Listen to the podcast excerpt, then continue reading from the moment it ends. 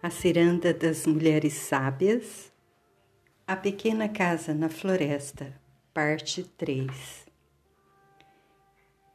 Que nos afastemos dos zombeteiros que não ouvem esse chamado para a vida da alma. Assim, a mulher sábia avança por seu caminho.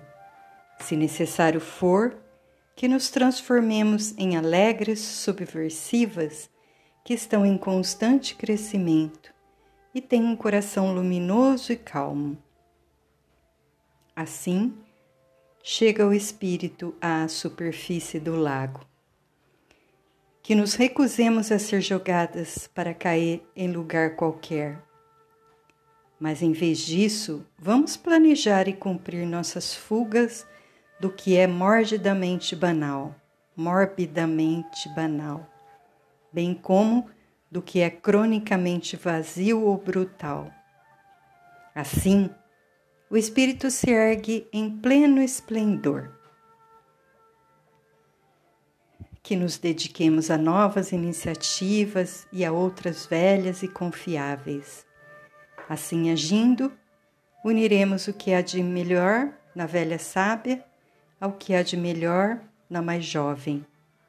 E então, apesar de todos os momentos ou eras em que seja derrubada ou reprimida, quer você seja uma mulher de poucos anos, mas grandes em significado, quer seja uma mulher de certa idade que esteja ganhando divisas, ou, ou ainda uma mulher de grande idade que está sempre descobrindo técnicas para manter o fogo brando ou com chama alta.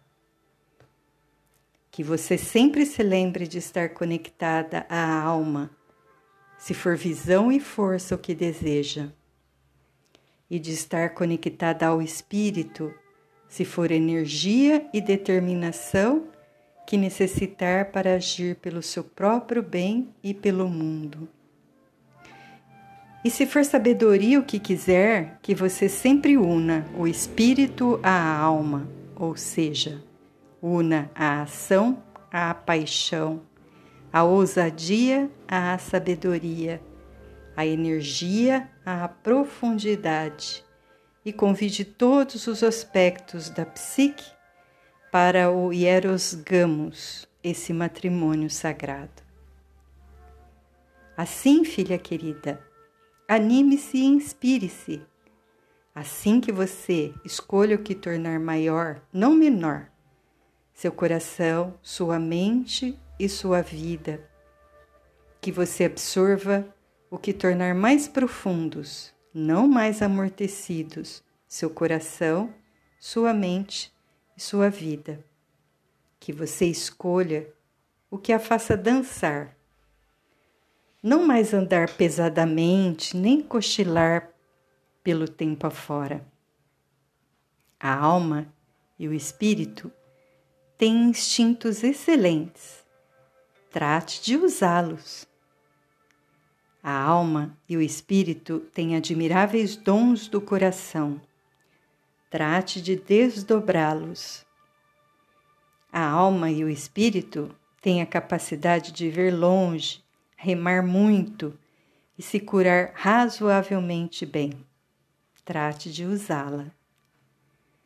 Desde sempre esteve esperando por você, na sua floresta interior, uma mulher, a maior das maiores, sentada à beira da maior das maiores fogueiras. Apesar de você atravessar a escuridão esmagadora para criar diamantes, ou o deserto que a priva de tudo, mas que a sustenta com a sua água oculta. Apesar de ter de se desviar ao chegar ao rio para ser transportada por sobre as corredeiras por mãos invisíveis. Apesar de toda e qualquer luta, aquela mulher, a maior das maiores, em pleno espírito, está à sua espera, enviando pacientemente mensagens pelo sistema de raízes da sua psique de todos os modos possíveis. Esse é o trabalho dela, o maior dos maiores. E o maior dos maiores trabalhos que cabem a você é encontrá-la e mantê-la para sempre. Há quem diga que bênçãos são apenas palavras. Mas, minha filha, tendo em vista sua esperança, sua capacidade para amar, seu anseio pela alma e pelo espírito, sua carga criativa, seu interesse e fascínio por viver a vida plenamente. Essa bênção para você não é só palavras. Digo-lhe que essa bênção é profecia. Quando uma pessoa vive de verdade, todos os outros também vivem.